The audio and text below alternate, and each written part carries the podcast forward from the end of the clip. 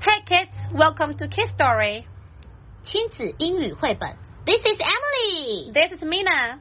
这是一个亲子英语绘本频道，欢迎爸比妈咪与小宝贝们跟我们一起听故事学英语。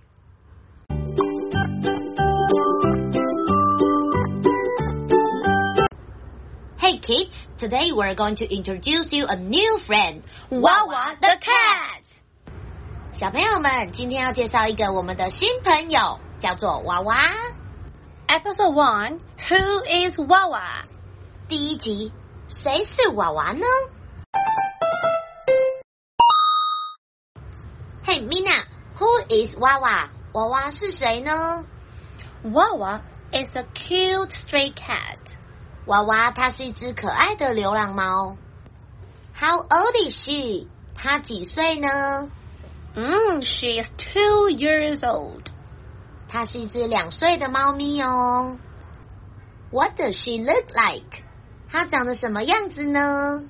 She has big green eyes, a heart shaped nose, rosy cheeks, a round tummy, short legs, and a fluffy tail.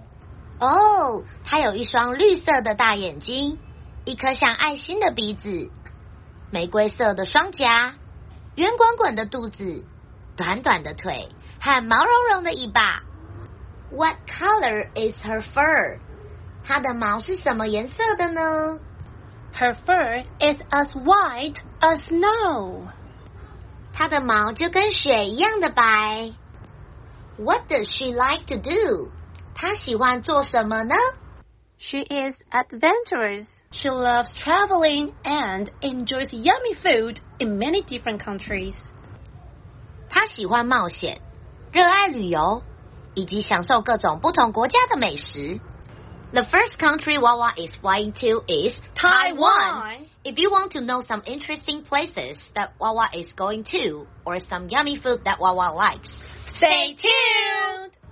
娃娃第一站要飞去台湾喽！ 如果你想知道娃娃去了什么好玩的地方，吃了什么美食，请锁定我们的频道哦。拜拜。